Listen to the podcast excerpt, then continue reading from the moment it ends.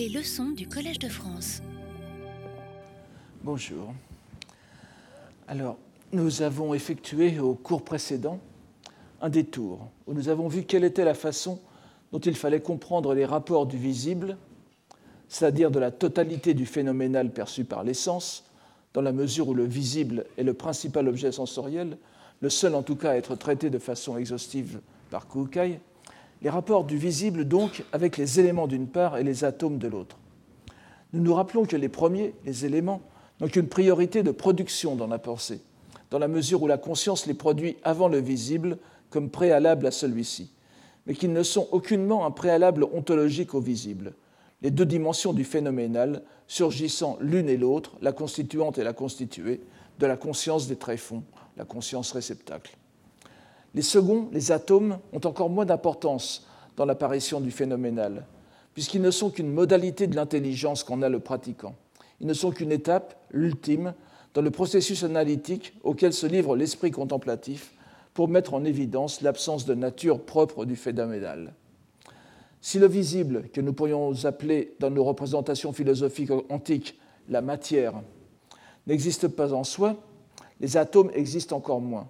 Ce ne sont que des êtres de raison. Après cette mise au point, indispensable parce qu'il fallait bien remettre dans la perspective propre à Kukai des dogmes, pas, des guis, des enseignements, qui, étaient, les éléments et les atomes, des dogmes donc qui faisaient profondément partie de la vision bouddhique du monde et que l'on ne pouvait donc ignorer, Kukai revient à la strophe qui est le point de départ de cette dernière partie, dans laquelle il évoquait les modalités du visible. Je vous rappelle très brièvement cette strophe. je vous la cite. Le visible en tant que manifeste, formel et exprimé est pourvu des rétributions indirectes et directes, intérieures et extérieures existant en l'état de loi, c'est-à-dire naturellement, je propose de traduire par naturellement, ou en conséquence des conditions. Il peut égarer et aussi mener à l'intellection. Donc il revient à ces strophes qui est le point de départ de cette dernière partie, dans laquelle il évoquait les modalités du visible. Ces strophes étant suscitées, rappelons-le, par la proposition selon, laquelle ces, dix poussières, ces six poussières ont chacune un aspect de graphème, ou une marque de graphème ou plus exactement, je pense que ce serait plus compréhensible de traduire de façon un peu euh, périphrastique, mais plus exacte pour nous, ces six poussières, six, aspects, six, objets sensoriels, sont chacune marquées par un graphème ou signe d'écriture. Il ne suit pas exactement l'ordre des quatre vers, puisqu'il va d'abord directement au quatrième. Le quatrième étant, il peut égarer et aussi mener à l'intellection, le visible, n'est-ce pas? À propos duquel il ajoute dans la série de là, c'est la strophe que je viens de, vous lire, c'est la strophe initiale.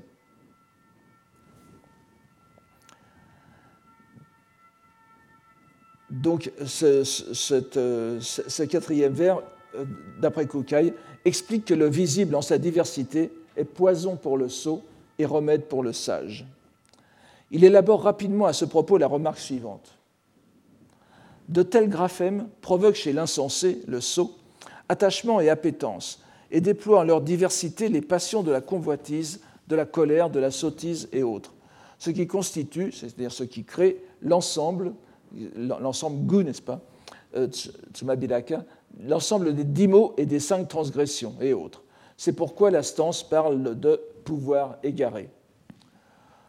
On voit qu'il est difficile d'échapper au numéralia du bouddhisme encore que l'on ne soit pas obligé de savoir que les dix mots sont le meurtre, le vol, la fornication, les propos erronés, les propos spécieux, la calomnie, le double langage, la cupidité, la colère, l'hérésie.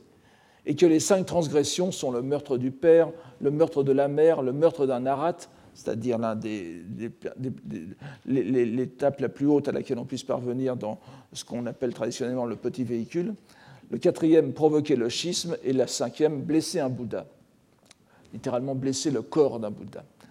Donc il n'est pas nécessaire de se rappeler tout ça pour comprendre en quoi cette remarque de Kukai explique en même temps la proposition qui concluait la partie précédente. De telles distinctions du visible et des autres objets sensoriels constituent les graphèmes du visible. Ce sont les distinctions, c'est-à-dire les accidents du visible, toutes les marques du phénoménal qui sont les objets, immédiats de la perception, qui provoquent les mouvements de la conscience, que sont les diverses sortes de désirs, lesquels mènent au péché.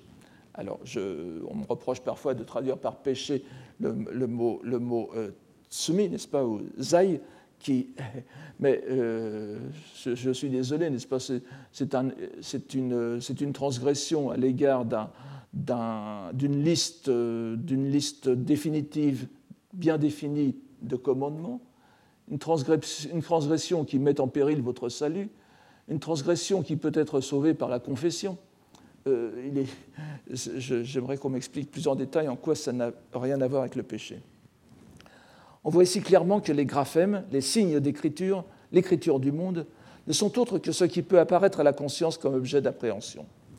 On sait que les dix mots ou les dix mauvaises actions sont divisés selon une grille qui est aussi essentielle à la vision ésotérique des trois, des trois actes du corps, de la parole et de l'esprit, shinkui. Or, comme on le voit, le dernier des dix mots des dix péchés, pourrait-on dire plus directement, est l'hérésie, jakyo, l'hétérodoxie, le fait de prôner des doctrines qui s'opposent au bouddhisme. C'est dire qu'il s'agit d'une position intellectuelle et que l'on voit par là que l'on ne peut ignorer les deux, au moins deux dimensions du graphème, dont on ne peut jamais négliger le sens littéral fondamental de signe d'écriture. Il n'y a pas d'hérésie sans écriture. Il en est de même, bien évidemment, des quatre, actes de la bouche, puisqu'ils sont forcément menés à l'aide du langage mais l'on pourrait objecter qu'ils peuvent être aussi suscités directement par la perception d'objets phénoménaux non linguistiques.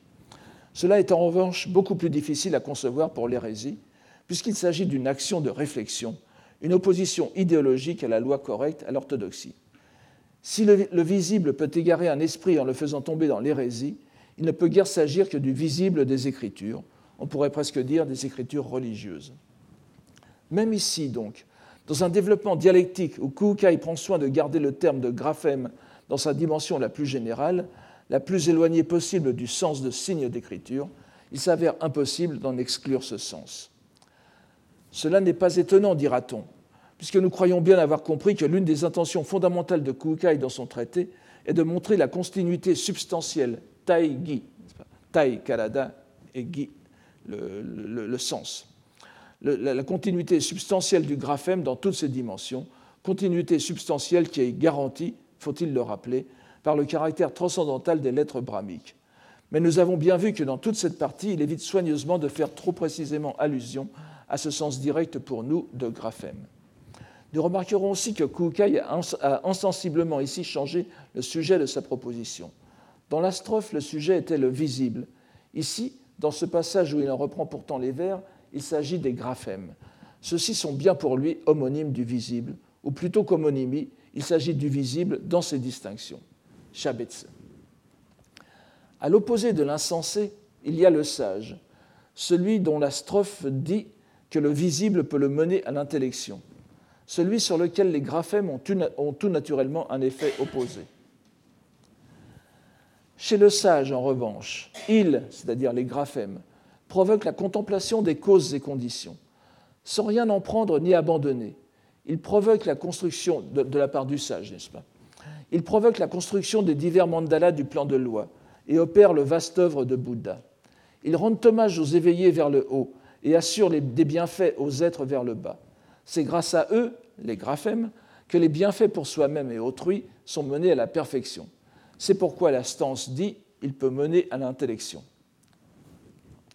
sans rien en prendre ni abandonner, c'est-à-dire sans s'attacher d'aucune façon au graphème, le sage se consacre au grand œuvre d'éveillé.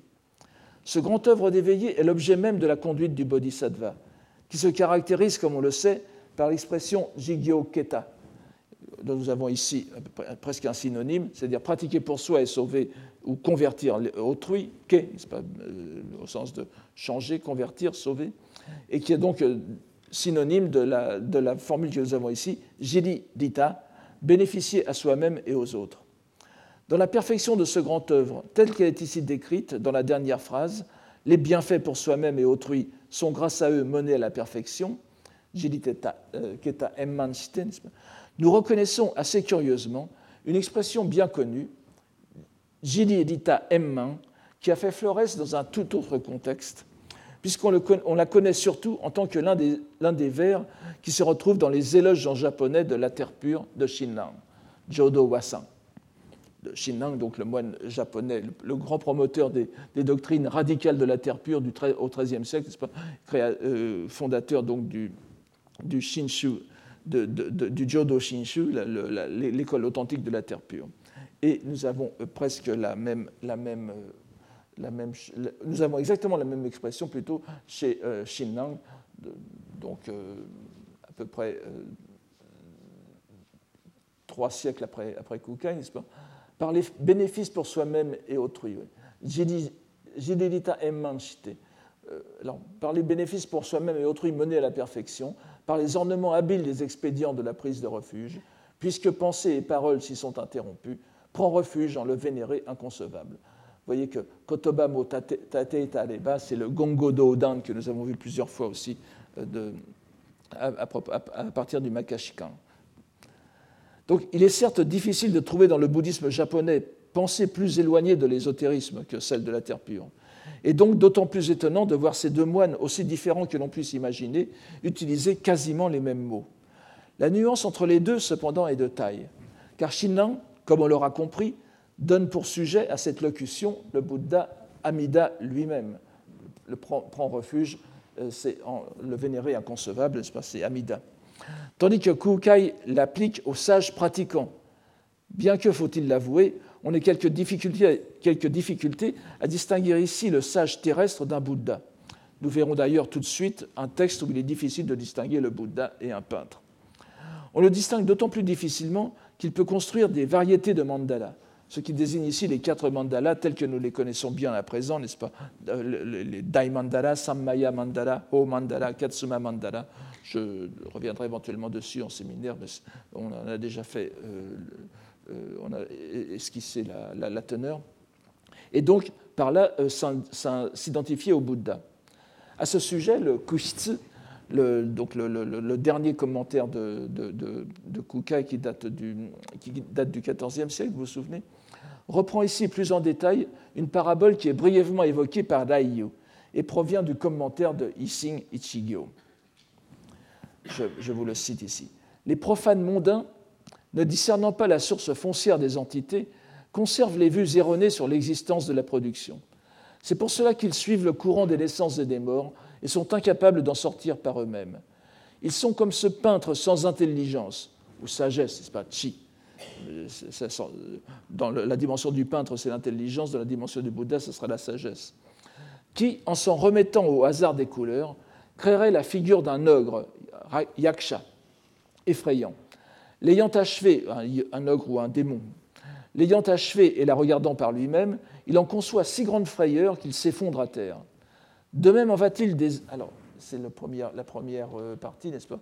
Voici, je vous ai donné ici l'image d'un yaksha. Enfin, c'est un yaksha un peu spécial, évidemment, puisque c'est euh, Gongo Yashamyo, n'est-ce pas, l'un des, cinq rois de, Sapiens, les Gomyo, qui sont des émanations des, cinq Bouddhas de sagesse, n'est-ce pas, des, Gobutsu de, l'ésotérisme. Et ici, je vous en donne une version plus moderne pour montrer ce qui aurait pu effrayer le, peintre, C'est un peu le Pickman's modèle de Lovecraft qui est ici. Et voici la suite de la citation. De même en va-t-il des êtres qui s'en remettent au hasard de la source foncière des qualités, des entités, pour créer la peinture des trois mondes, et s'y trouvent plongés d'eux-mêmes. Les trois mondes, donc, comme représentation mentale, comme peinture mentale. Leurs pensées s'embrasant, ils en subissent les peines. Le peintre doué de l'intelligence, l'ainsi venu, il y a ici Nyorai Uchinogashi, n'est-ce pas Ou Nyorai Chi Adogashi, on peut le comprendre comme l'ainsi venu qui est, un, qui est un peintre doué de sagesse, ou bien le peintre doué de sagesse est un ainsi venu. Bon, je n'insiste pas ici.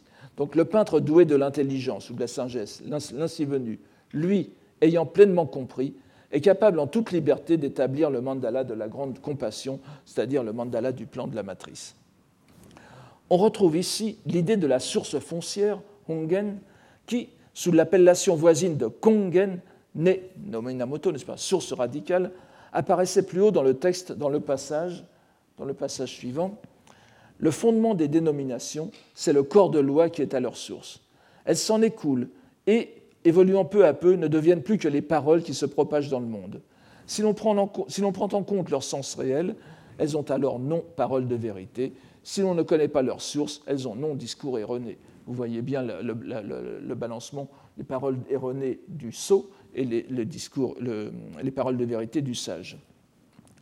Nous voyons donc, ici donc reprise plus fortement, parce qu'associée à la création du mandala, la nécessité de comprendre correctement les graphèmes du monde, qui, s'ils sont mal compris, de même que le peintre dispose les couleurs au hasard, peuvent devenir des monstres effrayants, conduisant à leur perte ceux qui les déchiffrent de façon erronée.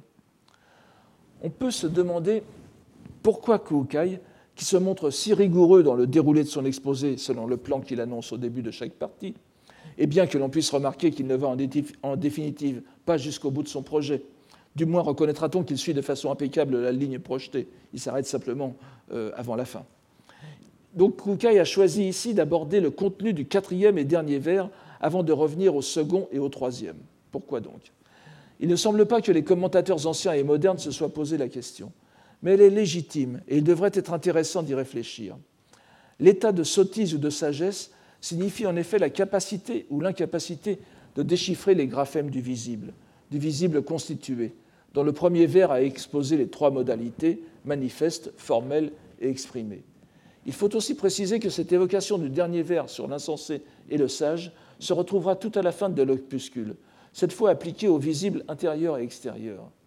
Le fait est que par ce langage plus fortement exprimé, Kukai ne fait rien d'autre que répéter ce qu'il avait dit sur l'importance de connaître la source foncière pour éviter que le langage soit porteur d'erreurs. Si le monde visible est à déchiffrer, le plus important est la capacité de son lecteur ou contemplateur à le faire. La remarque sur le sage et l'insensé, intervenant au dernier vers de la strophe, est en fait une mise en garde qui concerne chacun des vers précédents. En utilisant le vocabulaire du sage et du fou, on ne peut plus traditionnel et conventionnel, Kukai lui donne un sens rénové. Certes, ces attributs sont encore liés à l'ignorance fondamentale, le mumio, n'est-ce pas Terme qui n'apparaît pas une fois dans ce traité, mais qui est pourtant derrière à chaque fois. Enfin, c'est peut-être pas la peine de le réécrire, mais je le fais à tout hasard.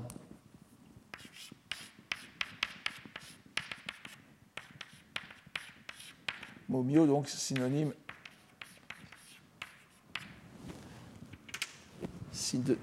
de, enfin, qui traduit le sanskrit avidya, ignorance.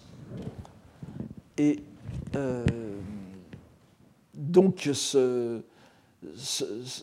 bien que ça n'apparaisse pas dans le, traité, euh, ces attributs, ils sont liés, de même qu'ils sont liés au couvercle des passions, n'est-ce pas ce qu'on appelle le, le aussi qui est un terme très évocateur, puisque c'est simplement en, japonais moderne, ça se lit futa, n'est-ce pas, littéralement le couvercle. C'est la couche d'ignorance causée par les passions qui obscurcit euh, l'esprit. ce n'est pas non plus employé dans le texte, mais c'est derrière tout ça. C'est ce qui empêche de, déchiffrer. Donc, il s'agit avant tout chez lui, chez Kukai, donc, des obstacles à ce que l'on pourrait se risquer à appeler avec un terme qui a été mis euh, à la mode récemment par l'OCDE, n'est-ce pas, la littératie en français, avec CI, c'est-à-dire la capacité d'appréhender et de comprendre les graphèmes du visible. Je, pense qu'il sera peut-être plus utile d'utiliser ce, mot dans, notre, dans, ce sens dans ce, euh, chez, chez Kukai que dans les statistiques dont on nous abreuve en ce moment, mais ça me semble intéressant de l'employer ici. Le remède à l'ignorance est bien ici la littératie, qui serait synonyme du terme plus commun de sagesse. Littératie au sens donc capable capacité de déchiffrer les graphèmes du monde, quels qu'ils soient, pas, à quelque dimension que ce soit. Kukai peut dès lors passer au second vers de sa strophe. Le visible est pourvu des rétributions directes et indirectes, intérieures et extérieures, dont il nous dit, pour simplifier les choses, qu'ici aussi il y a trois cas. Comme pour le visible divisé en trois modes, je répète, manifeste, formel, exprimé. Ces trois cas sont d'ailleurs distingués en fonction des trois modes du visible. Voici les deux premiers. Le premier, donc, on met en lumière Mio, n'est-ce pas, Akiraka Nisu, c'est le, mouvement même de l'explication des, dogmes que fait, euh, que fait le, commentateur. Donc, on met en lumière que le visible intérieur comporte les trois modalités de manifeste, formel, etc. Etc. Euh, étant simplement pour exprimer. Et euh, deuxièmement, on met en lumière que le visible extérieur comporte aussi la triple distinction du visible. Et ensuite, on met en lumière, alors voilà qui est plus délicat et ce qui va nous arrêter un peu, on met en lumière que le visible intérieur n'est pas fixé dans la catégorie de visible intérieur et que le visible extérieur n'est pas fixé dans la catégorie de visible extérieur. Ils deviennent alternativement, tagaini, n'est-ce pas, alternativement, tour à tour ou mutuellement. Ils s'entre-deviennent, pourrait-on dire. Donc ils deviennent alternativement rétributions indirectes et directes. Ce que nous appelons visible intérieur étant l'animé et visible extérieur étant le monde réceptacle. Nous ne devrions cependant pas être trop surpris de ce développement dans l'exposé de Kukai, car il avait déjà en partie vendu la mèche à l'occasion d'une remarque faite précédemment, comme en passant et sans occasionner d'élaboration. Cette remarque était la suivante. Voilà, voilà donc ce qui précède, n'est-ce pas, les graphèmes des trois espèces de visibles, que l'on peut aussi diviser en 20 espèces de distinctions, car ce sont les distinctions du visible indirect et direct des dix niveaux d'existence évoqués plus haut il nous, indiquait déjà que le visible est à considérer sous les deux aspects de l'intérieur et de l'extérieur. Aspects qui sont ici plus précisément identifiés à l'animé d'une part, Ujo, n'est-ce pas?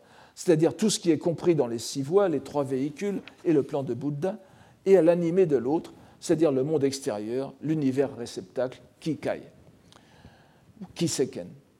Le premier est rétribution directe, parce que chacun porte dans sa chair les conséquences de ses actes antérieurs. Le second est rétribution indirecte, parce que le monde où nous vivons est le produit dérivé ou sous-produit de nos actes. Il est formé par la nécessité de donner un cadre aux rétributions directes que sont les individus. Il faut bien sûr rappeler, comme nous l'avons déjà fait à plusieurs reprises, que dans les conceptions de l'école nouménale, Hossoshu, qui s'est largement imposée au Japon, il ne saurait y avoir une différence essentielle, ontologique, entre les deux catégories, puisqu'elles sont l'une comme l'autre produits de la conscience. Nous allons voir d'ailleurs très bientôt que Kukai situe cette conscience elle-même au plus haut degré de l'être. Mais pour l'instant, dans la troisième distinction qu'il fait ici, il précise que si le visible dans ses droits modalités se présente ou se concrétise à notre perception selon les deux dimensions de l'extérieur, c'est-à-dire notre monde phénoménal, et de l'intérieur, c'est-à-dire notre conscience qui perçoit et traite ces perceptions, dimensions qui représentent donc l'inanimé et l'animé, indirect et direct, il ne saurait y avoir de stricte séparation entre les deux. La rétribution indirecte peut devenir directe, la directe indirecte. L'extérieur, par conséquent, peut se transformer en intérieur et l'inanimé en animé. Vous allez voir tout à l'heure comment il va concrétiser ça de façon un peu surprenante. Leur point commun, leur point de jonction, pour ne pas reprendre le terme malheureux d'interface, est encore une fois la conscience. Pour illustrer cette porosité entre les deux dimensions directes et indirectes, animé et inanimé, Kukai cite par trois fois le sutra de l'ornement de splendeur, le Kegonkyo, l'Avatansaka Sutra. On aurait pu s'attendre à ce qu'il illustre son affirmation par des exemples plus concrets, pris dans le monde phénoménal. Nous pouvons nous dire, après tout, que nous sommes ici dans une pensée très proche d'un texte qui n'est pas très éloigné dans le temps de notre époque, de notre moine, à savoir le scalpel adamantin de Chanjan, n'est-ce pas, le de Tannen, j'en ai déjà parlé à plusieurs reprises, le Kongobe ou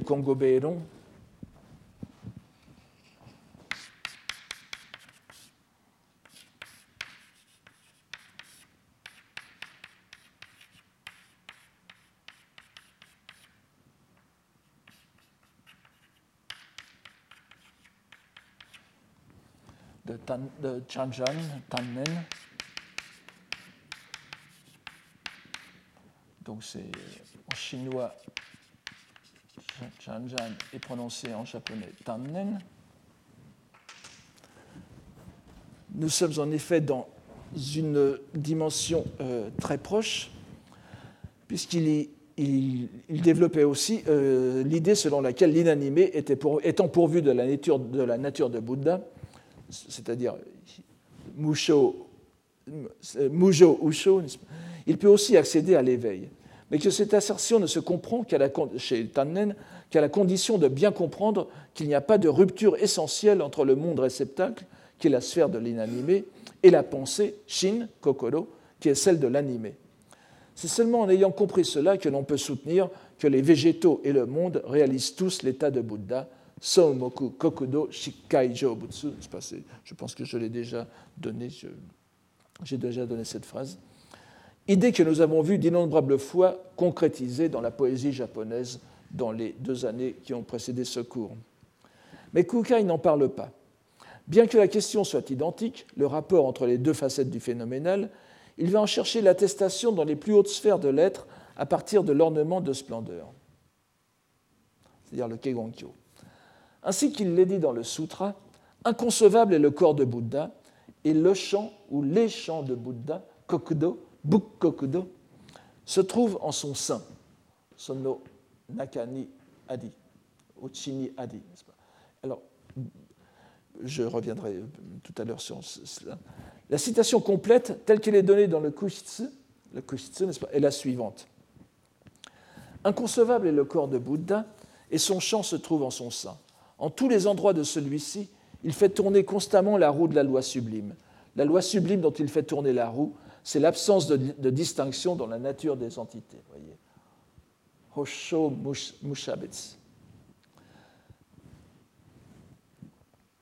Nous nous trouvons ici fort proches des idées du scalpel adamantin, qui expose l'identité de nature de Bouddha et de nature de Dharma, mais, répétons-le, Kukai ne considère ici que le point ultime, qui est la sphère de Bouddha, fidèle en cela en sa déclaration de départ, le fondement des six poussières est bel et bien les trois mystères du Bouddha en corps de loi. C'est-à-dire que plutôt que passer par la conscience, Shin, comme le fait euh, Tannen, c'est-à-dire que même les Bouddhas, en quelque sorte, sont subordonnés à la conscience chez Tannen, à la conscience universelle, ou plutôt à la pensée, l'esprit universel. Ici, euh, c'est le Bouddha qui est considéré comme la, dimension supérieure. Évidemment, vous me direz que c'était qu'une question de, de, mots, mais la, la, terminologie est quand même très importante, puisque n'oublions pas, c'est concrétisé dans le parcours d'un pratiquant.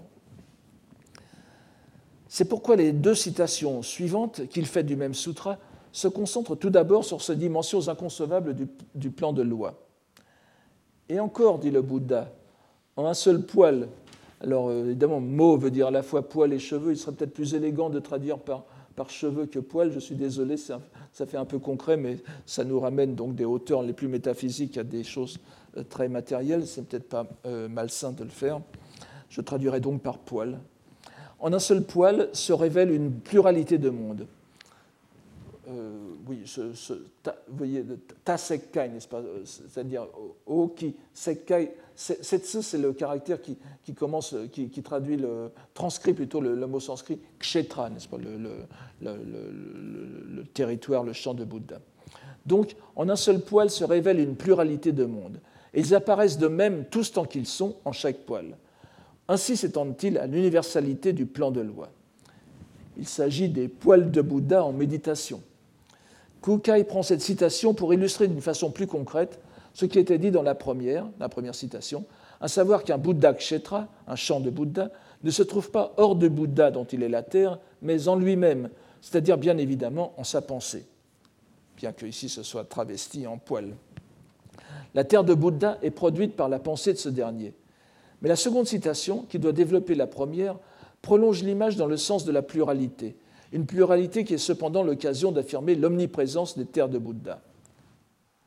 La troisième citation va réaffirmer que cette universalité des terres de Bouddha n'est que le reflet de l'universalité du Bouddha lui-même. Et encore, dit le Sutra, en un seul port se trouve un nombre impensable de champs de Bouddha. Ils y demeurent en leur diversité en nombre égal à celui des atomes. En chacun d'entre eux, il y a un vénéré à l'universel éclat, c'est-à-dire Henjo, Henjo Son, c'est Vairochana, c'est euh, Dainichi Nyorai. Il y a donc un, un, euh, dans, chacun de ces, sous-univers. Au sein d'une assemblée nombreuse, il proclame en chaque atome la loi sublime. Les chants de Bouddha, grands et petits, en leur variété de distinction, sont aussi nombreux que les atomes. Vous voyez qu'ici, vous avez, vous Daisho et euh, vous avez Daisho et Shuju, n'est-ce pas? Euh, Daisho, Daisho Setsu, Shuju Shabetsu. Euh, j'attire votre attention sur le fait que variété de distinction, c'est bien Shuju avec Tane. Vous allez voir que, ça a une petite importance pour tout à l'heure. Donc ils sont aussi nombreux que les atomes. Or, dans chacun des atomes qui se trouvent dans l'ensemble de ces champs de Bouddha, il s'y trouve un Bouddha. Littéralement, il y est entré en tous un Bouddha. Dans cette évocation aussi grandiose qu'elle est banale dans les écritures bouddhiques, Kukai nous fait parcourir une sorte de cercle allant de Vairochana à Vairochana. En tant que Bouddha universel, renfermant en son corps une infinité d'univers, car les champs, ou terres de Bouddha sont en fait des mondes, des mondes à l'origine semblables aux nôtres, mais qui, qui, ont été transformés par la méditation des Bouddhas qui devaient y apparaître, pour prendre l'aspect qui va être esquissé après par Kukai lui-même. Nous le verrons la semaine prochaine. Donc à l'origine, il y a ça, euh, Vairochana euh, en, tant que Bouddha universel, méta-universel, et en tant que point d'arrivée, comme nano-Bouddha, pourrait-on dire, se trouvant entré en chaque atome et qui emplit les univers d'univers. Bien évidemment, la mention des atomes doit nous alerter à la lumière de ce que nous avons lu dans les pages précédentes, où Kukai lui-même expliquait que les atomes n'avaient d'existence que contemplative. Ces descriptions n'ont qu'une valeur évocatrice et aucune valeur explicative, sinon par analogie. Il s'agit de comprendre comment les deux pans du monde, l'indirect et le direct, l'animé et l'inanimé, s'interpénètrent et interagissent. C'est d'ailleurs la conclusion que tire Kukai après ces trois, ces trois citations lorsqu'il apporte son commentaire personnel. Nous savons clairement à présent, à partir de ces passages, que le corps des Bouddhas et le corps des êtres se superposent dans le grand et le petit. Vous avez ici Daisho Juju, Vous voyez que c'est ici avec Kasanadu et pas Tane comme tout à l'heure. Soit que leur mesure corporelle soit le plan de loi égal à l'espace, soit que leur mesure corporelle soit les champs de Bouddha doublement inexprimables. Même leur caractère inexprimable est inexprimable. Et ainsi de suite, jusqu'à ce qu'ils aient pour mesure corporelle dix champs de Bouddha, un champ de Bouddha, un seul atome. Dans cette première partie du paragraphe de conclusion, Kukai ramène les, immensités métaphysiques précédentes à des mesures plus réduites, mais aussi peu concevables, puisqu'il passe des dimensions d'un monde de Bouddha à celles de l'atome. Il est très curieux qu'il ne donne pas des ordres d'idées plus accessibles au commun des mortels, mais il est clair d'après la première phrase que c'est bien ce qu'il entend. Les dimensions des Bouddhas ou plus exactement du Bouddha Vairochana, et celle des êtres, et plus spécialement des humains, se répondent les unes aux autres. Et plus que se répondre, plus que se répondre elles s'interpénètrent. Tous les commentateurs modernes, guidés il est vrai par les, commentaires anciens, veulent comprendre le composé descriptif juju, kasane, kasane kasanete, dans l'expression daisho juju, comme un synonyme de shuju, c'est-à-dire de nombreuses espèces, de grandes variétés. Bien que ce sens se trouve attesté de façon secondaire, on ne peut ignorer que le sens principal en soit ce que signifient en premier les caractères, à savoir un état de superposition, couche sur couche. Le terme est d'ailleurs bien attesté en ce sens chez Kukai lui-même dans son, dans son euh, Sokushin, Jobutsugi, n'est-ce pas, le sens de la réalisation de l'état de Bouddha de ce corps. Il n'y a donc pas.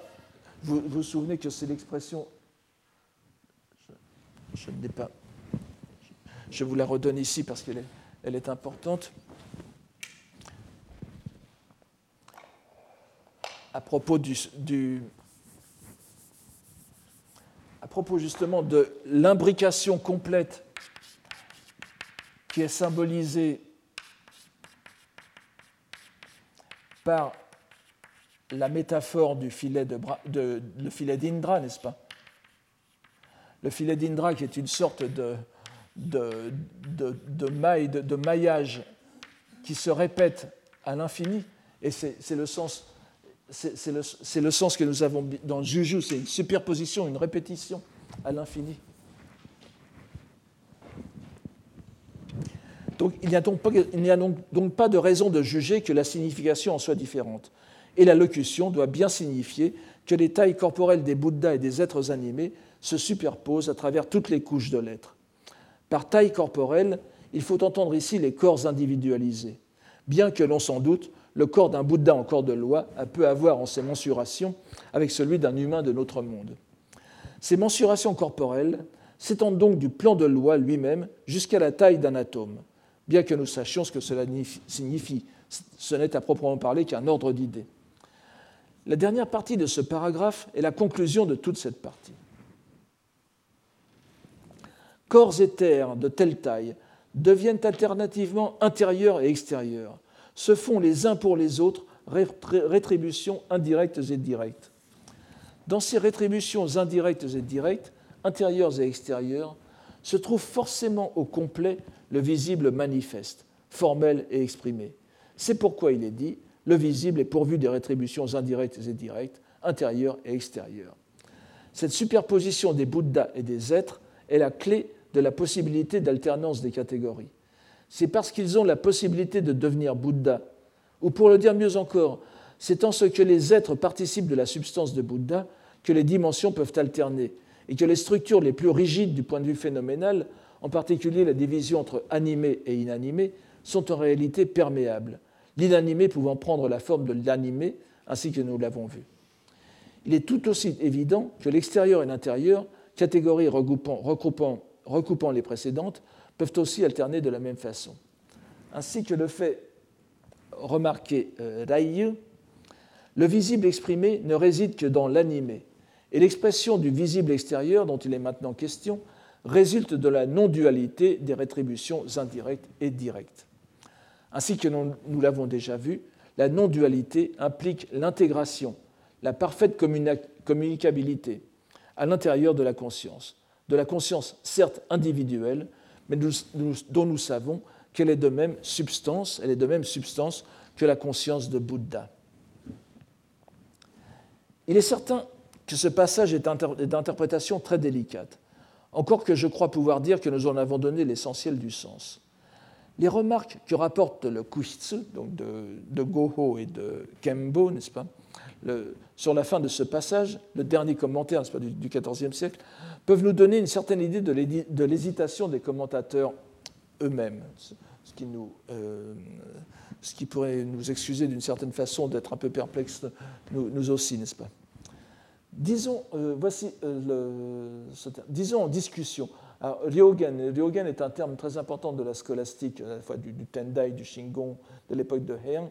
Ça veut dire littéralement euh, épurer les choses, donc réparer les erreurs, mais c'est aussi porter à la discussion. Et c'est un, alors ça se retrouve fréquemment employé lorsque vous avez un échange de questions et réponses. Ici, vous voyez que ce n'est pas forcément, ce n'est pas formellement indiqué comme une, discussion, mais euh, il y a une objection et une réponse à cette objection. La citation, n'est-ce pas?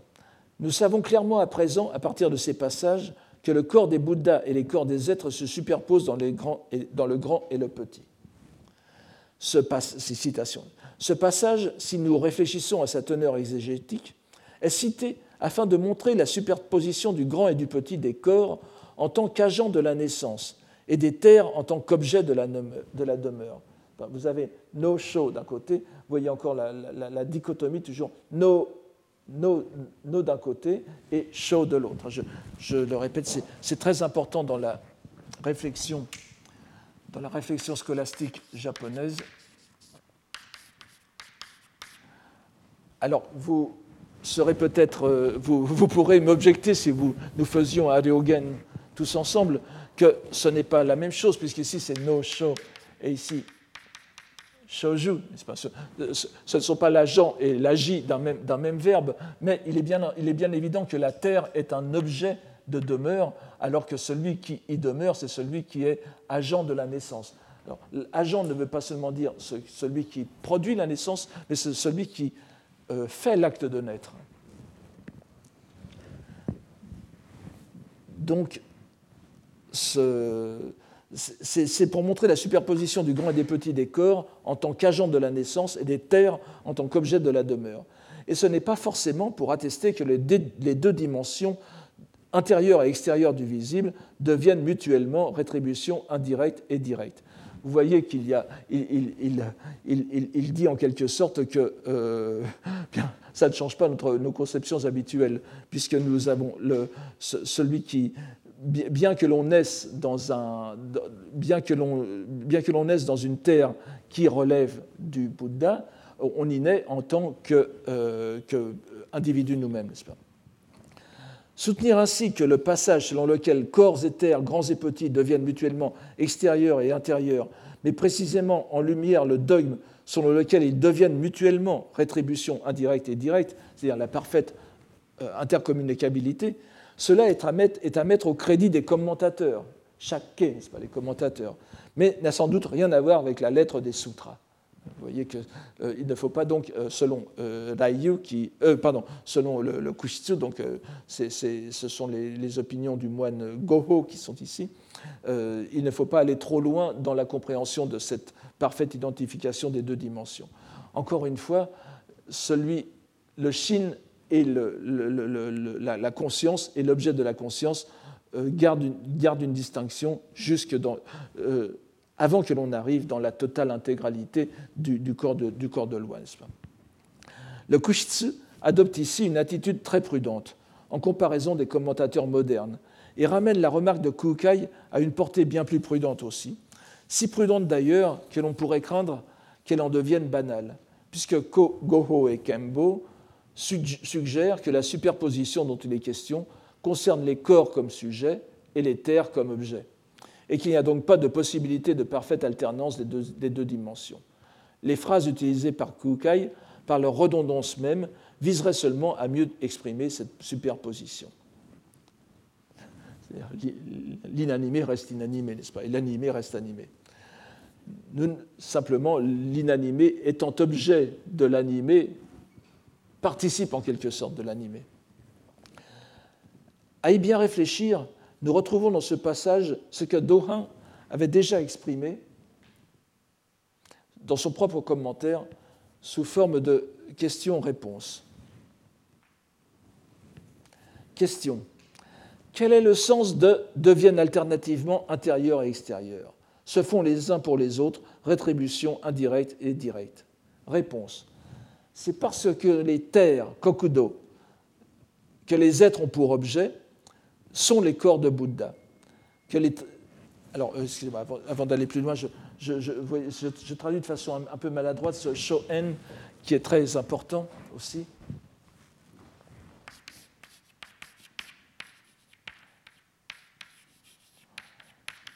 Nous l'avons déjà vu dans le séminaire, ça veut dire littéralement ce, ce à quoi on se lit, ce à quoi on se relie. Et ça peut euh, avoir plusieurs sens selon, selon le, contexte, bien sûr, puisque le, lien peut être l'affinité avec un Bouddha, l'affinité que vous déclarez euh, par un acte de foi envers tel ou tel Bouddha, l'affinité avec un maître, bien sûr. Et euh, ici, lorsque c'est employé dans un contexte, disons, sensoriel, c'est l'objet que la conscience, que prend la conscience, l'objet auquel se relie la conscience. Donc, ça veut bien dire ici le, prendre pour objet. Et les, les, ici c'est Shoen Kokudo, n'est-ce pas? Ce sont les, ce sont les, les champs, les, territoires, les territoires sur lesquels littéralement se, se, branchent les, êtres. Donc c'est pour ça qu'on peut le traduire pour euh, prendre pour objet ou avoir pour objet. C'est parce que, les terres que les êtres ont pour objet sont le corps de Bouddha, puisque, comme nous l'avons vu, n'est-ce pas, les, terres, les terres bouddhiques sont à l'intérieur du corps de Bouddha. Donc c'est parce que les terres que les êtres ont pour objet sont le corps de Bouddha que les rétributions indirectes se font rétributions directes. Je pense que vous comprenez, n'est-ce pas? C'est parce que les êtres tiennent le corps de Bouddha pour la terre qu'ils ont pour objet que les rétributions directes deviennent rétributions indirectes. Puisque, évidemment, euh, en, prenant la terre, ils ont aussi le, ils ont aussi le, corps, et à ce moment-là, le, corps qui est une rétribution directe, même pour un Bouddha, devient une rétribution indirecte qui est la terre. Elles deviennent mutuellement ainsi, tour à tour, intérieures et extérieures. Et il ajoute pour encourager le lecteur, comme ça, c'est facile à comprendre. Dernière phrase. Et ce n'est en effet pas si difficile si l'on songe à ce qui a été dit plus haut, à savoir que les terres ou champs de Bouddha sont dans le sein même des Bouddhas. Vouloir renaître dans une terre de Bouddha, laquelle en tant que terre devrait être comprise comme extérieure, indirecte et inanimée, c'est aspirer en réalité à un état intrinsèque au corps de Bouddha, et donc intérieur, direct et animé. Tout le monde pourra se faire l'objection de bon sens selon laquelle cette aspiration est plutôt à sens unique, allant toujours du plus bas vers le plus haut, mais ce serait faire fi de la conduite compassionnelle des Bouddhas et des Bodhisattvas, qui, eux, justement, parcourent le chemin inverse et apparaissent dans le monde phénoménal, extérieur, indirect et inanimé. Bien que le commentateur ne le dise pas expressément, cela est pourtant facile à déduire de la phrase que nous avons vue plus haut à propos des graphèmes, grâce auxquels les bienfaits pour soi-même et autrui sont menés à la perfection. Jiri Dita. Mouvement qui était bien indiqué comme allant vers le bas, c'est-à-dire vers les êtres. Je répète la phrase Shimo Shujo ni et Jidi Dita Kore ni Yotte Emmans. Donc Shimo Shujo ni Edishite, vers le bas, on, fait, on rend bénéfice, euh, on, donne, on, assure des bénéfices aux êtres. L'intercommunicabilité s'opère donc, répétons-le, à travers la conscience, la conscience des êtres. La conscience des êtres d'abord, ainsi que la, rappelait la citation d'un passage antérieur, déjà vu tout à l'heure, sur les graphèmes des trois espèces du visible, que l'on peut aussi diviser en 20 espèces de distinctions, car ce sont les distinctions du visible indirect et direct des niveaux d'existence évoqués plus haut. Fin de citation. Il faut, bien prendre garde au fait que ce passage n'impliquait pas de la part de Kukai l'intervention de quelconque pouvoir propre au Bouddha et Bodhisattva. Il s'agissait tout simplement du mode d'apparition des graphèmes dans le monde. Les graphèmes en eux-mêmes ne connaissent pas l'obstacle des différentes dimensions que nous avons évoquées ici. En revanche, s'ils sont susceptibles d'être déchiffrés par les consciences correspondant à chacun de leurs niveaux, c'est la pensée suprême, celle qui se déploie au niveau du corps de loi, qui est la parfaite lectrice des graphèmes, lesquels en sont d'ailleurs l'émanation directe. Voilà donc ce que Kukai nous dit des trois modalités du visible, manifeste, formel exprimé, telles qu'elles se déploient dans la double dimension des rétributions directes et indirectes, qui sont aussi qualifiées d'intérieures et extérieures, à la conscience, conviendrait-il de préciser à chaque fois, et correspondent à l'animé et inanimé. Kukai peut à présent aborder le troisième vers de la strophe, existant l'état de loi ou en conséquence des conditions. Honen Zuyen. Ce sera le dernier, puisque nous avons vu qu'il avait anticipé l'explication du, tout dernier vers, il peut égarer et aussi mener à l'intellection. Et bien qu'il y fasse une ultime et brévissime allusion à la fin du traité, à ce tout dernier vers, il n'y reviendra pas de façon développée. Nous allons très rapidement nous apercevoir qu'en abordant ce troisième vers, Kukai ne quitte pas complètement le questionnement de la partie précédente. Mais il nous faut tout d'abord, avant d'aller plus loin, nous arrêter sur un terme essentiel de ce passage, celui que nous avons rendu par en état de loi, ce qui ne veut pas dire grand-chose pour l'instant, ou bien par un mot prêtant plus à l'ambiguïté, mais qu'il suffira peut-être d'expliquer pour apprendre à nous contenter, de naturel ou naturellement. Ce terme est assez simple à comprendre, à analyser en sino-japonais. Il est formé du caractère ho, dharma, le dharma, la loi, et d'un caractère outil, nen, qui forme l'équivalent de nos adverbes ou de locution descriptive, à la manière de. Dans, cette fonction, il est synonyme de ni, de honi. Je pense qu'on va le revoir plus tard dans les. Mais je vais, je vais, je vais quand même vous l'écrire, parce que c'est quelque chose d'important. Dites-vous bien que les deux, caractères sont quasiment synonymes dans tous les textes où vous les rencontrerez. Alors évidemment, on aurait tendance à, traduire honen et honi par conforme au dharmas. C'est ce que ça veut, ce que ça veut dire euh, littéralement mais c'est le dharma comme ordre de la nature en général, ce n'est pas seulement le, dharma bouddhique. C'est bien que c'est quelque chose, vous vous souvenez de la, distinction que l'on a entre le, dharma, la loi et la métaphore de l'autre. C'est donc le support direct de la réalité ultime.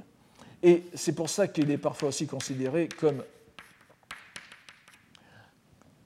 Il est d'ailleurs euh, homonyme de euh, Jinen, qu'on lit Shizen en, lecture Kaon, mais Jinen en, contexte bouddhique, qui, veut dire aussi la spontanéité, ce qui euh, vient de soi-même. D'ailleurs, la, traduction, tibétaine de, ce Jinen n'est pas inintéressante, puisque elle est euh, rangjung, n'est-ce pas, veut dire ce qui surgit, ce qui se fait de soi-même. C'est exactement là. Euh, je, pense que c'est une traduction qui est inspirée du, chinois et elle est, plus claire, ce qui s'est réalisé de, soi. Donc, honen, c'est ce qui, c'est ce qui est, euh, disons, qui n'a besoin de rien d'autre que soi-même pour exister. Zuyen, en revanche, c'est donc le, le contraire. donc, on, y reviendra dans, un instant. D'ailleurs, cette, expression de honen ou de honi est parfois glosée en japonais par hotoshite shikari, c'est-à-dire étant loi, étant loi naturelle, c'est tel quel, c'est comme ça, ou tel que l'est le dharma. Il serait peut-être aussi, euh, euh, cela nous aiderait de comprendre ici dharma comme nature des choses, hosho, n'est-ce pas? Euh, et, le terme donc honen, comme synonyme de jinen, peut tout à fait se traduire euh, par euh, naturel. Il faudra donc entendre par honen ce qui existe en soi, spontanément, en nature propre, et qui n'a pas besoin de l'apport de conditions extérieures pour se développer. On ne peut dire que ce composé traduise un terme sanskrit précis. Euh, vous aurez beau chercher, évidemment, vous trouverez des mots comme dharmata et puis des, périphrases sanskrites, mais il n'y a pas d'expression sanscrite définitive euh, définie à laquelle on puisse euh, ramener Honen. Il semble bien qu'on puisse le considérer comme l'une de ces créations langagières chinoises qui donnent au bouddhisme du monde sinisé sa forme si originale. Il joue un rôle important dans l'enseignement de Kukai et nous le, trouvons déjà dans son Sokushin Jobutsugi. Dans cet ouvrage, le terme intervient vers la fin.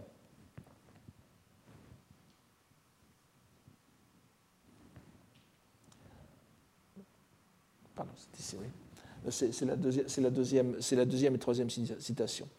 Dans, le Sokushin Jobutsugi, donc, il, il, intervient à propos de la citation scripturaire, naturellement munie de l'omniscience.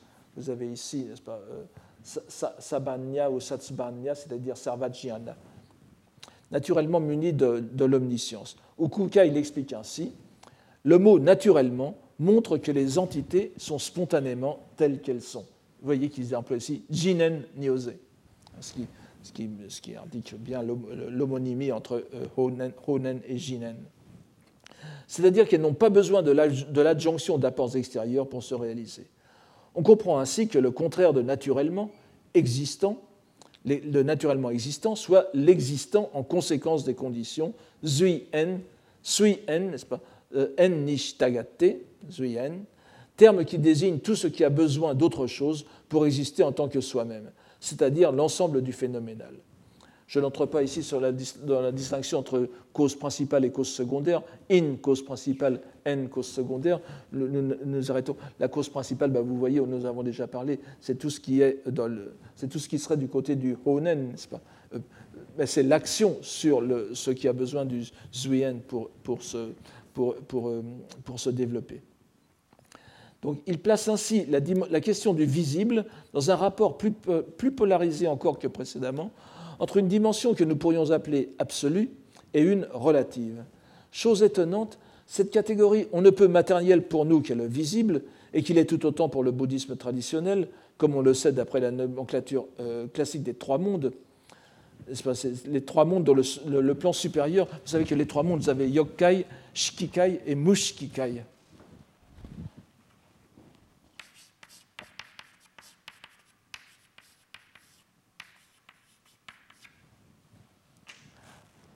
Alors qu'ici, le, visible, en quelque sorte, passe dans, toutes ces dimensions.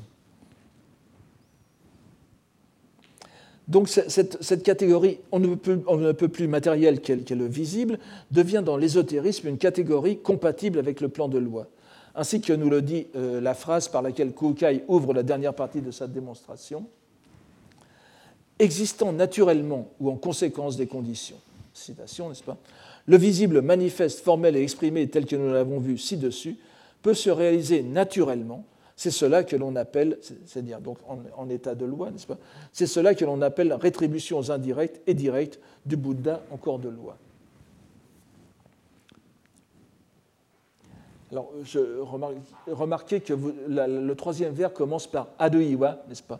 Qu'on aurait tendance à traduire par soit que, soit que, euh, ce n'est pas, euh, pas, forcé. Il y a vraiment une, des sens bien, bien attestés en, chinois. D'abord, ça veut dire peut-être, ça peut, n'être qu'une supposition, et ça veut dire aussi il y a, tout simplement, dans certains textes chinois.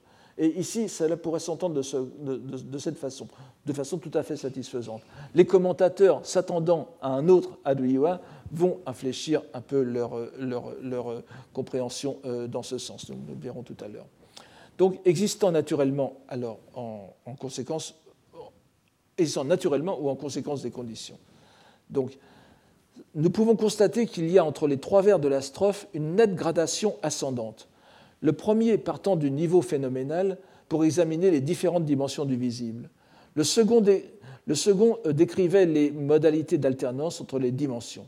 Et le troisième, celui que nous avons sous les yeux, met en regard deux dimensions dont l'une est suprême, l'autre est accessoire, secondaire, mais orientée vers la première.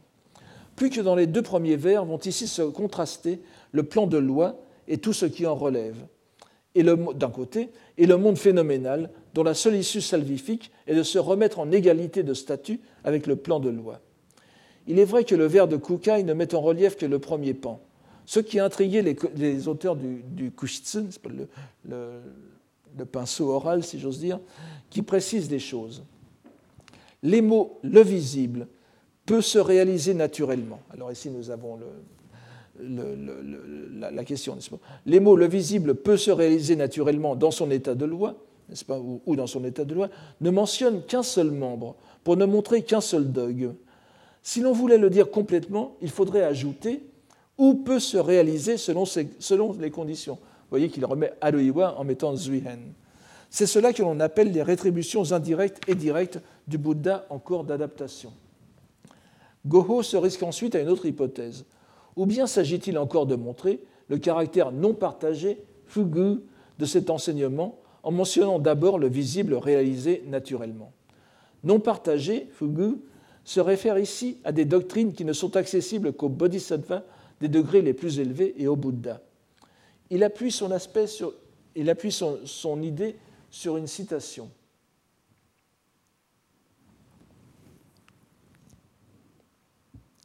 Un vénérable d'autrefois, je reviendrai là-dessus sur un moment, un vénérable d'autrefois dit en commentaire Il y a deux sortes d'aspects du visible, le provisoire erroné et le réel authentique. Moke Shinjitsu. Le provisoire erroné est l'aspect du visible qui se produit par l'enchaînement causal d'une seule pensée, Ishin Engi. C'est l'imagerie, Eizo ou Yozo, dans le bouddhisme on dirait plutôt Yozo, c'est l'imagerie des changements des consciences. Le réel authentique, ce sont les trois modes du visible naturel du Bouddha en corps de loi. Ce sont les quatre mandalas du Bouddha en sa nature, telle qu'est sa nature. Shobutsu, Shonen. Le Bouddha en sa nature, telle qu'est sa nature.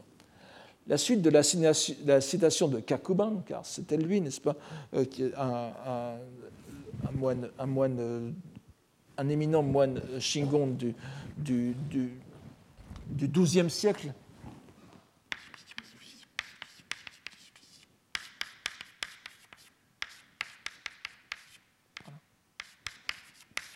Kakuban.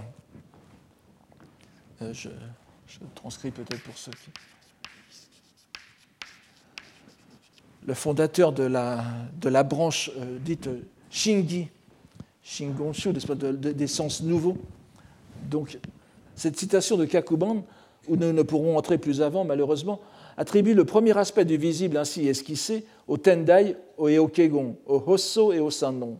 Le second, bien sûr, au Shingon. Ce développement est pour nous très intéressant en ce qu'il nous rappelle que le traité de Kukai ne concerne pas seulement l'itinéraire de la pensée du méditant, mais qu'il s'agit aussi pour lui de prendre position à l'encontre des autres écoles. Ces minutieuses distinctions qu'il établit dans le phénoménal sont aussi des éléments de controverse contre les autres systèmes doctrinaux. Cela est certes bien plus évident chez ses commentateurs, mais nous ne pouvons non plus l'ignorer chez le maître lui-même. Et cela nous invite bien sûr à considérer que le dernier vers de la strophe il peut s'égarer et aussi mener à l'intellection, ne se rapporte pas qu'à la pratique. Il s'agit aussi d'une mise en garde contre les doctrines des autres écoles. Voici Kakuba.